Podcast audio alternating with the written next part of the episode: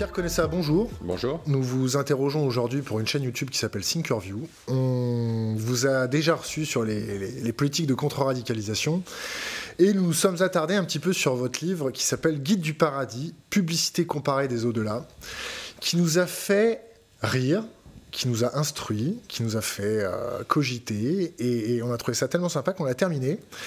Et on, a, on, pourrait comparer, comparer, cet ouvrage, nous, dans notre langage internet, un, un, Lonely Planet ou un TripAdvisor ou un guide du routard du paradis, mélangé avec la pointe d'humour, le cynisme de George Carlin, et, c'est déjà pas mal. Euh, Pierre connaît ça Racontez-moi un petit peu la genèse de ce livre. Ce livre a déjà quelques années derrière lui et il est parti de constats qui tenaient à mes activités de stratège. Quoi? Ouais, Tu veux que je le ferme non, non, non, juste le col qui. Ah, d'accord, ok. C'est pas grave. Allez, donc, donc, je recommence. Donc, ce livre a déjà quelques années derrière lui. Il, est, euh, il était parti de mes constats de, à l'époque où je travaillais sur les affaires stratégiques, euh, qui était un constat de bon sens, c'est-à-dire que toutes les grandes religions étaient atteintes par des formes de radicalisation. Et en général, toutes ces radicalisations avaient comme, euh, comment dire, promesse commune le fait de garantir l'accès au paradis. Et puis ensuite, il y a eu la guerre en Irak. Et alors, sur la guerre en Irak, je me suis posé une question qui est en fait une question de bon sens, c'est-à-dire, comme chacun des deux camps se battait au nom de Dieu, hein, rappelez-vous que George Bush parlait d'une croisade et qu'en face, on avait effectivement des gens qui se sont mobilisés essentiellement sur le fait de l'anti-croisade, c'est-à-dire sur le djihad, euh, je me suis dit, mais finalement, les Américains tués par les Irakiens vont-ils au paradis des chrétiens ou dans l'enfer des musulmans? Et inversement. Et la question est légitime, parce que quand même, on ne peut pas commencer une guerre sans avoir répondu à cette question. Donc je me suis dit, mais depuis le temps que les hommes se foutent sur la gueule pour expliquer qu'ils ont le Dieu unique et miséricordieux, la seule manière de rendre compatibles toutes ces théories, c'est de dire qu'il y a plusieurs dieux uniques. Et c'est effectivement la seule explication logique de la description différente des paradis dans les différentes religions. Et donc je me suis dit, mais si c'est l'endroit où on va passer le plus de temps, parce que c'est quand même la vie éternelle, il vaut mieux se renseigner sur les caractéristiques de chacun des paradis, parce que si on hérite bêtement de la religion de ses parents, on se retrouve orienté à la fin de sa vie, mais sans avoir fait la, comment dire, l'évaluation du marché. Si on considère que la seule loi effectivement respectée par toutes les religions, c'est la loi du marché, donc que la main invisible d'Adam Smith est probablement la main de Dieu, je me suis dit, il faut que le consommateur se renseigne. Et donc j'ai essayé d'écrire ce bouquin, c'est-à-dire finalement Qu'est-ce qui différencie tous ces paradis? Quel est le meilleur moyen d'accéder à celui-là plutôt qu'à celui-là? Et puis surtout, si vous voulez, c'est un paysage économique extrêmement intéressant parce qu'il y a un duopole, hein, qui est grosso modo le christianisme et l'islam. Il y a une, PME très identifiée qui est le paradis juif, qui est pratiquement sanctuarisé, qui donc ne, ne, cherche pas à mordre sur les deux autres. Et puis il y a un marché de start-up formidable qui est celui des sectes, qui continuellement se renouvelle avec des promesses nouvelles, avec des explications nouvelles, avec des messies nouveaux. Et donc je me suis dit, effectivement, ça vaut la peine de faire le tour du marché. Vous êtes penché un petit peu sur l'église de Scientologie? Ah ben bien sûr, oui, bien sûr. Parce que justement, le, marché se renouvelle par les sectes. C'est ça qui aujourd'hui est le paysage le plus mouvant. Le, sectarisme touchant tout aussi bien la religion juive que l'islam ou que le christianisme. Simplement, les différences, c'est que dans le christianisme et dans la religion et dans la pratique sunnite de l'islam, il y a, euh, dans la pratique chiite de l'islam, il y a des hiérarchies religieuses. Tandis que dans les autres, il n'y en a pas. Donc c'est toujours très difficile de les qualifier de sectes, parce qu'en en fait, ces, religions, le sunnisme et le, judaïsme, se sont toujours habitués à ce qu'il y ait des gens qui tout à coup s'annoncent comme le Messie et fassent une nouvelle, développent une nouvelle pratique. Mais il reste que quand on utilise la sociologie des sectes, on se rend compte qu'effectivement, c'est un renouvellement du marché par une promesse perpétuellement nouvelle, dont justement l'église de Scientologie, euh, dont l'ordre du temple solaire, euh, dont Jim Jones en Guyana, etc. Et donc je me suis dit, bon, moi mon bouquin s'adresse au consommateur occidental, donc euh, pour pas qu'ils soient déçus et qu'ils comment dire, s'égarer dans des sectes comme le bouddhisme, l'hindouisme, qui n'ont pas de bureau de représentation ici. Euh, si on est déçu par ce genre de démarche, il n'y a plus de moyen de se plaindre après. Donc je dis, restons sur l'offre telle qu'elle est structurée aujourd'hui, c'est-à-dire sur les grandes religions présentes sur le territoire français, y compris le, phénomène sectaire. Voilà, donc j'ai essayé de faire ça comme un, guide de voyage, c'est-à-dire, euh, ben, ma foi, connaître le marché, euh, connaître les caractéristiques de chacune des offres, comment y aller, euh, comment gagner des miles gratuits, etc. Et vous posez 10 questions. Hmm. On en choisit une ou N'importe laquelle. N'importe laquelle. Euh, comment s'y rendre? Ah, ça c'est une question de localisation géographique. Parce que d'abord, il faut effectivement faire le choix. Hein. D'abord choisir évidemment le paradis qui correspond plus à ses moyens et à ses goûts. Bon. Euh, vous voyez par exemple dans le paradis bouddhiste, théoriquement, la fin du processus devient une espèce de monde où on n'a plus aucune envie, Bon, si c'est ça le paradis qu'on attend, il faut mieux le savoir, donc laissons tomber ce genre de religion. Par contre, il y a des religions qui ont des offres très, comment dire, très précisément définies, y compris en particulier l'offre musulmane. Et donc je me suis dit, une fois qu'on a choisi le site, la question vient ensuite, c'est-à-dire d'où partir. Parce qu'évidemment, euh, comme toujours, il se pose toujours des questions de lieux lieu adéquats au départ. Alors, première remarque que je fais, c'est d'abord, il faut éviter les gros départs. C'est-à-dire quand il y a les départs en week-end, bah oui, en particulier les massacres et les génocides, parce que là, il y a des risques d'encombrement. Donc, il vaut mieux partir en ayant choisi le moment. Deuxième chose, il faut choisir le lieu. Alors, il y a un problème de hub, ce qui est quand même Jérusalem. C'est-à-dire tout le monde revendique Jérusalem comme le lieu de départ euh, parfait pour aller directement au paradis. Il y a quand même quelques points de départ secondaires, parce que comme tous les grands aéroports, comme Dubaï, euh, Jérusalem est encombré par le nombre de gens qui viennent là pour mourir.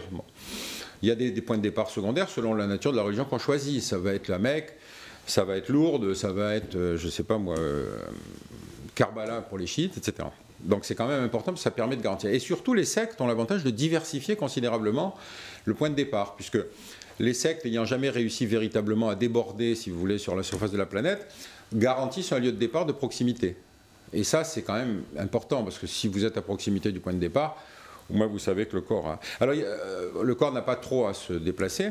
Alors, il y a un truc qui m'a paru très intéressant quand même, c'est que, euh, notamment euh, à Jérusalem, je ne sais plus quelle secte juive radicale avait demandé qu'on déplace l'aéroport de, Tel Aviv, parce que l'aéroport de Tel Aviv passait au-dessus d'un cimetière traditionnel juif. Ce qui laisse penser qu'effectivement, les corps partent directement à la verticale, avec le risque de télescopage de l'avion, et c'est intéressant parce que ce départ à la verticale, euh, c'est les méthodes les plus modernes de lancement de missiles. Hein. C'est le missile Aster, c'est-à-dire un lancement vertical, parce que ça permet de partir dans toutes les directions. Donc ça veut dire qu'effectivement, là, il y a en tout cas un saut technologique intéressant. Bon, je ne crois pas que les autorités israéliennes aient finalement décidé de déplacer l'aéroport. Alors, euh, les, cas particuliers peut-être? Sur les points de départ? Non, obsédé sexuel, parlons. Ah, cas particulier euh, pour des profils différents. Pour des profils différents. Je pensais cas particulier de point de départ. Bah oui, parce que beaucoup de questions se posent quand même. Euh, Alors je dis pas ça parce que en ce moment c'est l'affaire DSK, mais on ne sait jamais. Non, non, non, non, je comprends. Non, non, ça c'est la sexualité. DSK n'est pas un cas particulier. La sexualité est largement traitée dans l'Ancien Testament. Je veux dire, Salomon, il en avait 600 des femmes, donc visiblement, je ne sais pas si DSK atteint ces chiffres-là, mais Mahomet avait officiellement, je crois, euh, quatre femmes, mais en fait, il y en avait neuf qui vivaient autour de lui. Donc, encore une fois, c'est pas le, cas des SK est plutôt normé, si vous voulez, c'est pas la question. Euh, le, ben oui. Euh, les histoires de l'Ancien Testament sont à mourir de rire. Je veux dire, le type qui je ne sais plus, je crois que c'est Jacob ou Abraham, je ne me souviens plus. Enfin, il fait sa femme ayant 90 ans, euh, n'ayant pas pu avoir d'enfant, lui propose son esclave avec laquelle il a des enfants, etc. Et finalement, sa femme finalement accouche. Le fils de sa femme devient Israël et le fils de son, esclave devient Ismaël. Et vous connaissez les problèmes d'héritage qui ont succédé, puisque finalement chacun se dispute la paternité, bon, entre juifs et musulmans. Non, non, la question qui m'avait occupé, c'est quand même en fonction de la nature des prestations qui sont offertes, se posent des questions. Par exemple, dans le paradis musulman, si vous êtes un handicapé dans la vie, est-ce que vous arrivez entier? Euh, Si vous, êtes, vous mourrez à 95 ans, est-ce que pour honorer les 72 vierges, vous retrouvez vos capacités de 20 ans ou pas? Euh, Est-ce que, bon, dans le paradis chrétien, la question ne se pose pas parce que finalement, quand on regarde les représentations du paradis ou de la fin des temps, euh, par exemple dans les peintures du Moyen Âge, on a l'impression que les types sortent de la tombe affublés de chasubles blanches euh, qui les fait ressembler à des endives.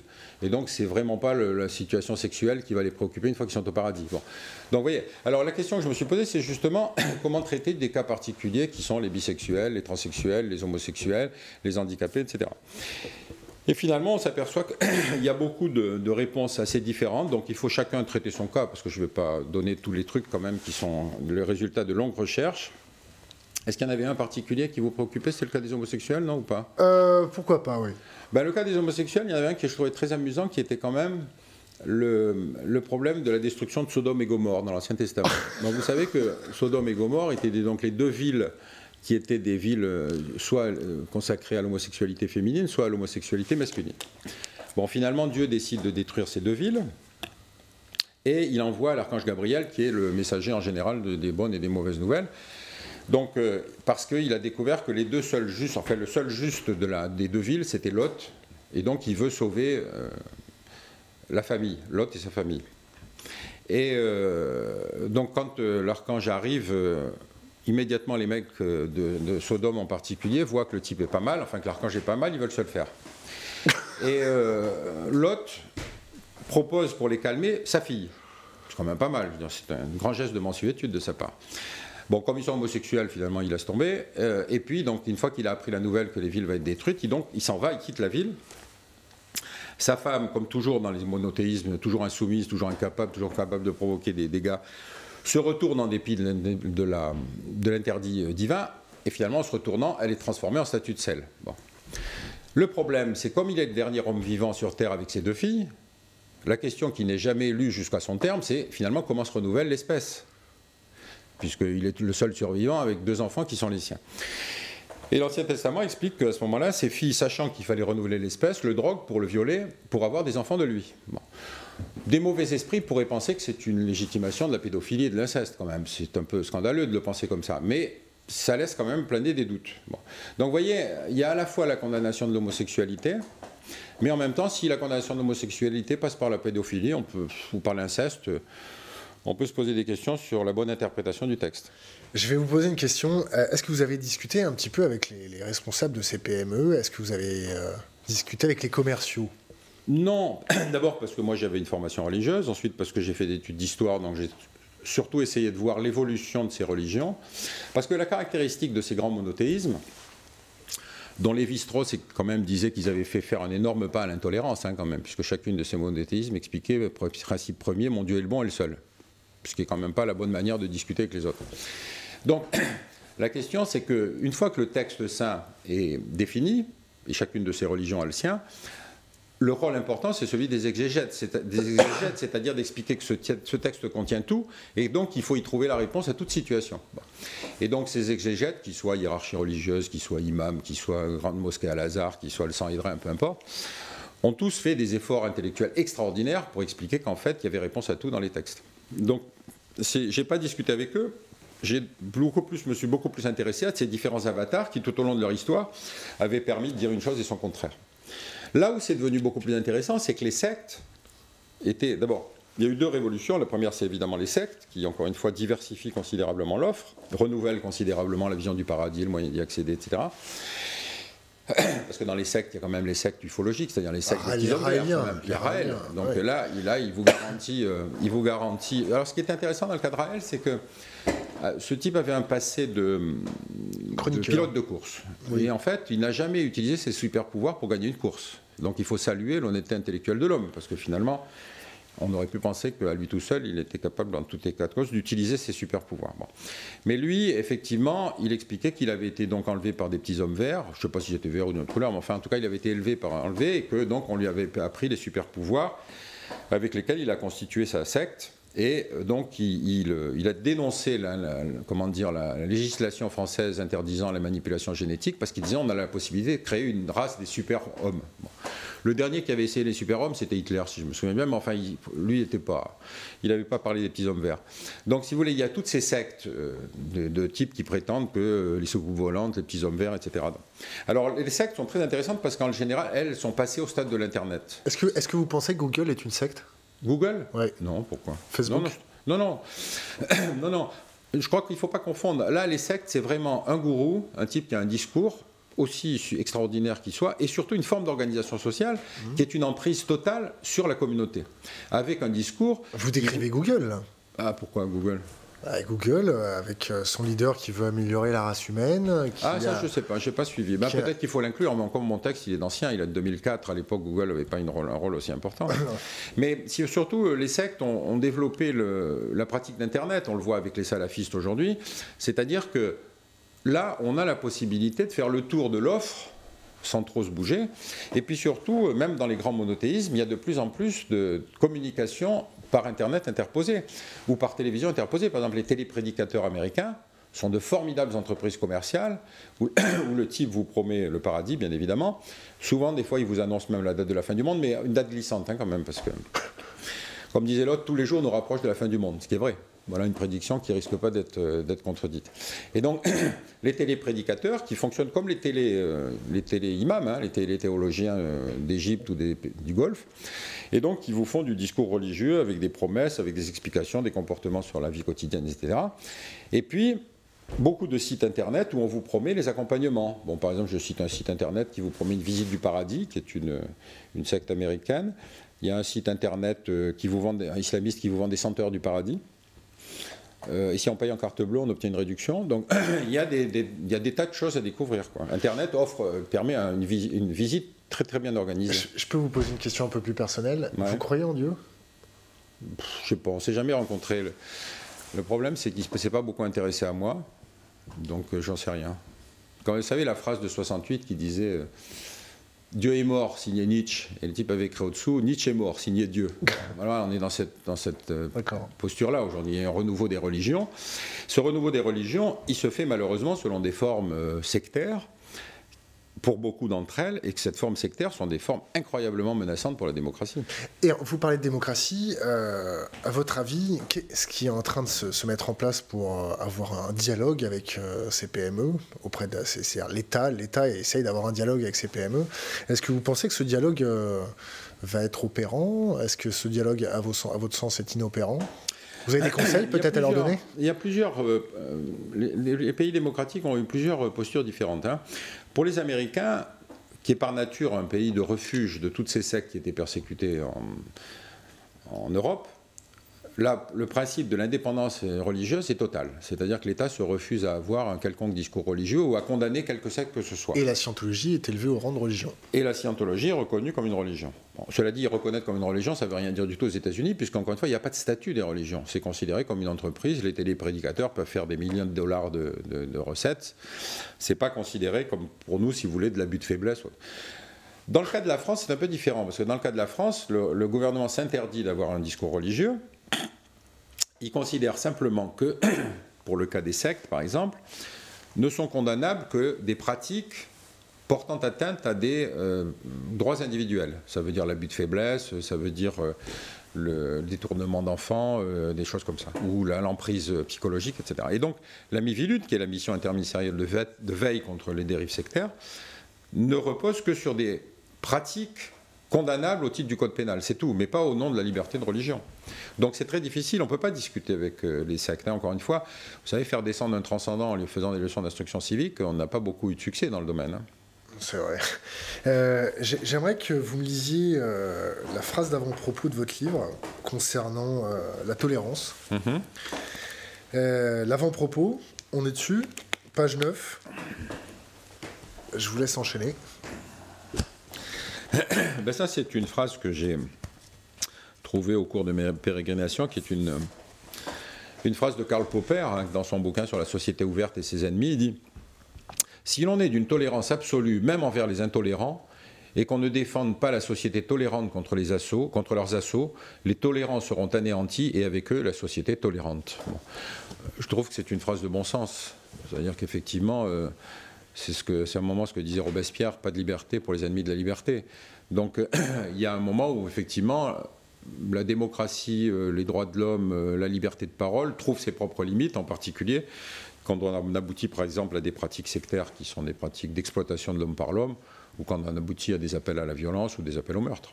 On, est au XXIe siècle. Est-ce que vous pensez que notre société française euh, est plus ou moins tolérante?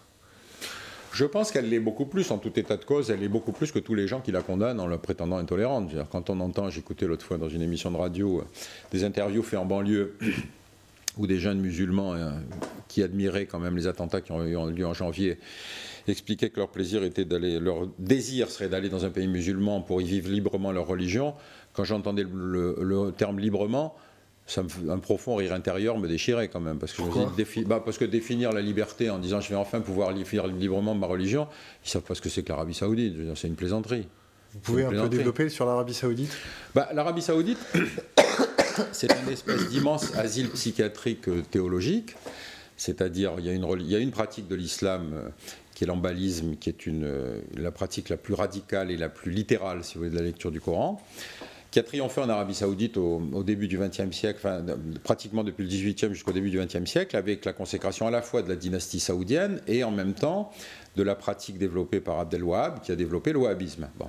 Quand vous dites consécration de la famille al-Saoud oui, c'est-à-dire que le, la famille al-Saoud, Ibn Saoud n'a pris le pouvoir que par cette association de pouvoirs qui était le pouvoir religieux et en même temps le pouvoir de la force.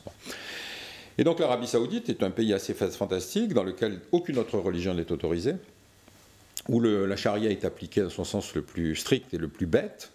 Là circule actuellement sur Internet l'image d'une vidéo de décapitation d'une femme qui est une pauvre fille venue du Myanmar. Hein. donc je vois les droits de la défense dans le, le, tribunal saoudien, comment elle a pu les exercer. Qu'on accusait d'avoir maltraité ou d'avoir tué sa belle-fille, je ne sais pas. Et elle est exécutée sur un parking public, avec des gens qui tournent autour, etc. Bon. je me dis, fantastique. Hein. Si on défend l'Arabie Saoudite contre l'État islamique, je dois dire qu'on va avoir un match formidable. Donc, euh, on a il faut s'imaginer ce que peut être une ville d'Arabie Saoudite. Une ville dans laquelle il n'y a pas de cinéma, il n'y a pas de théâtre, euh, il n'y a pas de lieu culturel, si ce n'est d'aller à la mosquée, et qu'il n'y a que des centres commerciaux, on peut se dire qu'effectivement, euh, la seule envie qu'on peut avoir, c'est de s'en aller. Le problème avec l'Arabie Saoudite, c'est quand Ben Laden voulait exporter le modèle, puisqu'en fait c'était un peu son idée, même s'il était en désaccord avec la famille Saoud, mais en tout cas le modèle qu'il voulait exporter, c'était celui-là. D'habitude, on se dit que dans un asile psychiatrique, le fou, il essaye de sauver pour trouver le monde normal à l'extérieur. Lui, il voulait exporter le modèle. Donc c'est quand même, paradoxalement, sur le plan psychanalytique, ça mériterait d'une analyse.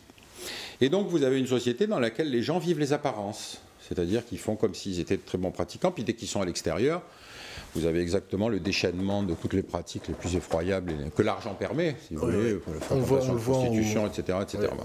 et puis évidemment, comme de toute façon en Arabie Saoudite, on trouve de l'alcool en connaissant les bons réseaux de distribution, on trouve de la drogue, etc. Vous avez des problèmes d'alcoolisme, et mais les familles qui ont de l'argent envoient leurs enfants pour euh, des alcoolisations, pour cure de traitement anti-drogue, etc., dans des cliniques privées très huppées en Suisse. C'est quand même là qu'on assure l'anonymat le plus complet pour ce genre de choses. Donc on est dans une société qui est totalement hypocrite mais qui a beaucoup d'argent. Donc, quand on est un peu hypocrite, qui a beaucoup d'argent, il faut faire attention. Si on veut de l'argent, il vaut mieux respecter son hypocrisie. Si on veut être honnête, on dénonce son hypocrisie. Et, pour vous, pour vous les plus hypocrites, ce sont les Saoudiens ou ceux qui traitent avec les Saoudiens? Je ne sais pas, parce que c'est quand même, euh, c'est une question difficile. Hein, euh. Vous savez, quand Ben Laden, dans son programme de, quand à l'époque où il voulait appliquer son, le, système qu'on a découvert avec les attentats du 11 septembre, il avait désigné comme ennemis les hypocrites. Alors je vous rassure, les hypocrites, c'est pas vous et moi, hein, les hypocrites, parce que sinon il n'y aurait plus personne à la surface de la planète. Non, les hypocrites, c'est les mauvais croyants. Les mauvais croyants, c'est-à-dire ceux qui ne croient pas comme lui, en l'occurrence c'était ça. Hein. Donc, si c'est la catégorie euh, hypocrite au sens euh, Ben Laden du terme, c'est une querelle intra-musulmane. C'est ce qui se passe actuellement, ils se massacrent entre sunnites, chiites, entre, Al-Qaïda et Daesh, etc malheureusement, on ne peut rien faire pour eux. Ils, vont découvrir au bout d'un siècle que la tolérance, c'est après tout une vertu que le Coran n'enseigne pas et que les autres grandes religions monothéistes n'enseignent pas. Mais enfin, on ne peut pas y faire grand-chose. Pour le reste, c'est-à-dire, est-ce qu'on peut négocier avec le diable? Ça fait des siècles qu'on le fait. Ça fait des siècles. Donc, euh, je ne sais pas si, encore une fois, quand on négocie avec le diable, il faut une longue cuillère, ça, on est d'accord. Mais, encore une fois, on y est habitué. Hein. Euh, dernière question, euh, avant-dernière question. Euh, quand, quand, vous avez été amené à, discuter de ce livre avec d'autres personnes ayant attrait aux forces de l'ordre, avec l'armée, ou peut-être... Pas non, non, ça n'a, non, non, ça n'a pas posé de questions. C'est pas de là que sont venus les ennuis. Ce qui est rigolo, c'est qu'une fois j'ai été attaqué en diffamation et vous devinerez jamais par qui. L'Église catholique? Non, j'ai été attaqué en diffamation par l'association de défense des intérêts moraux de l'ordre du temple solaire. Oh. Non, pas de l'ordre du temple solaire, du mandarum, pardon. Mandarum. Alors le mandarum, vous vous souvenez, c'était Gilbert Bourdin, le type qui prétendait tous les soirs se battre contre les Lémuriens, je ne sais pas pourquoi les Lémuriens, mais enfin c'est ce qu'il disait pour sauver la planète. Et donc, vous savez, il avait construit ces immenses statues en Provence, là, qui sont restées là-bas. Puis ensuite, il y a eu une, action en justice qui a été entamée contre lui, notamment pour des pratiques de euh, pédophiles, etc. Et comme il est mort trop tôt, on n'a jamais su le fin, mot de l'histoire.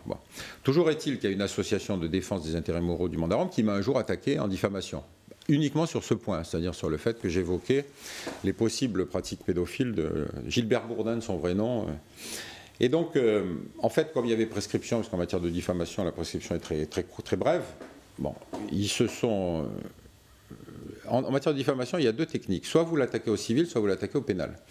Si vous attaquez au civil, vous vous défendez sans avocat. Si vous attaquez au pénal, il faut prendre un avocat. Donc ils ont essayé de me faire payer un avocat, c'est tout. Puis comme ils ont perdu à cause de la forclusion, ça s'est arrêté là. Mais c'est pour dire que contrairement à ce qu'on peut penser, les réactions ne sont pas venues de ceux qu'on penserait les plus attaqués. Peut-être parce que justement, ils sont eux-mêmes divisés sur, le, sur leur propre définition du paradis et des moyens d'y accéder. On va, on va finir cette interview par une dernière question. Si vous aviez à laisser un conseil aux jeunes générations? D'abord, achetez mon livre.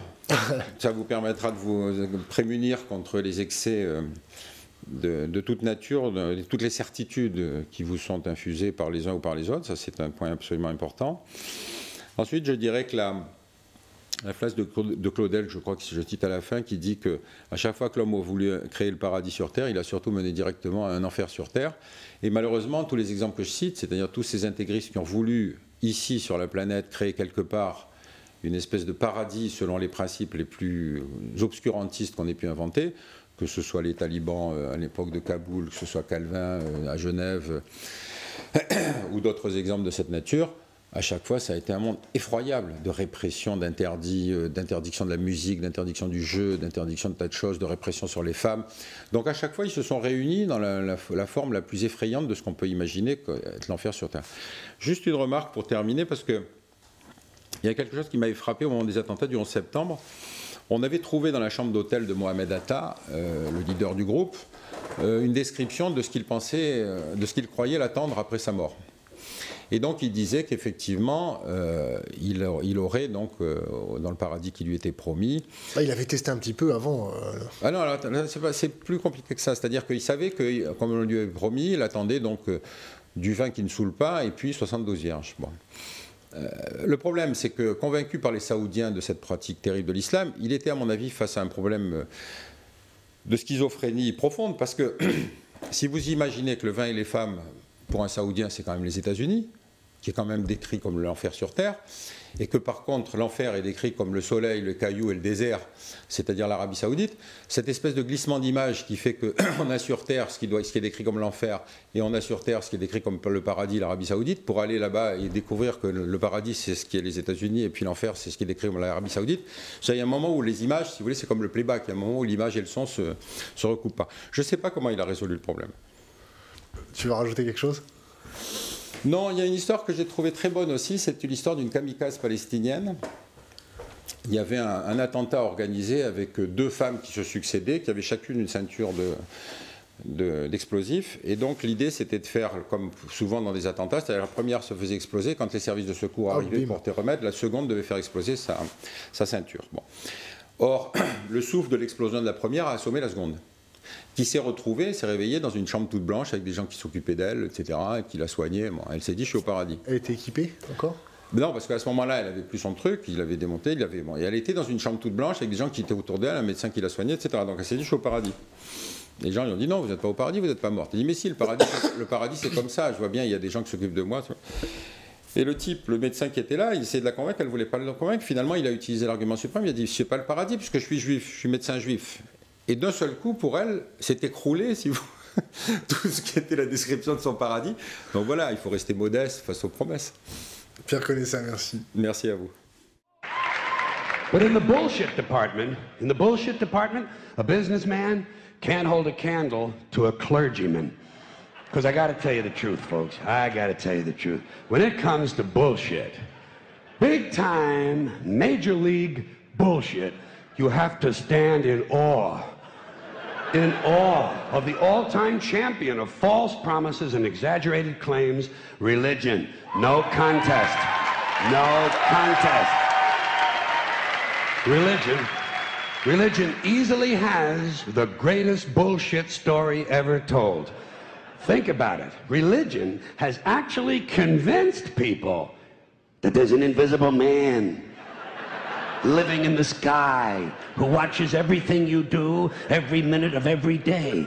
And the invisible man has a special list of 10 things he does not want you to do.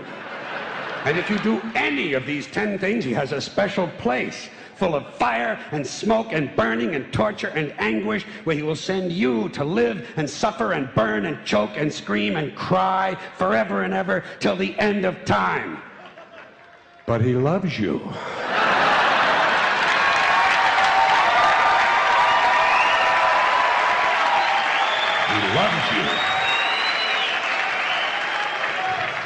He loves you and he needs money. He always needs money. He's all powerful, all perfect, all knowing, and all wise. Somehow, just can't handle money. Religion takes in billions of dollars, they pay no taxes, and they always need a little more. Now, you talk about a good bullshit story. Holy shit.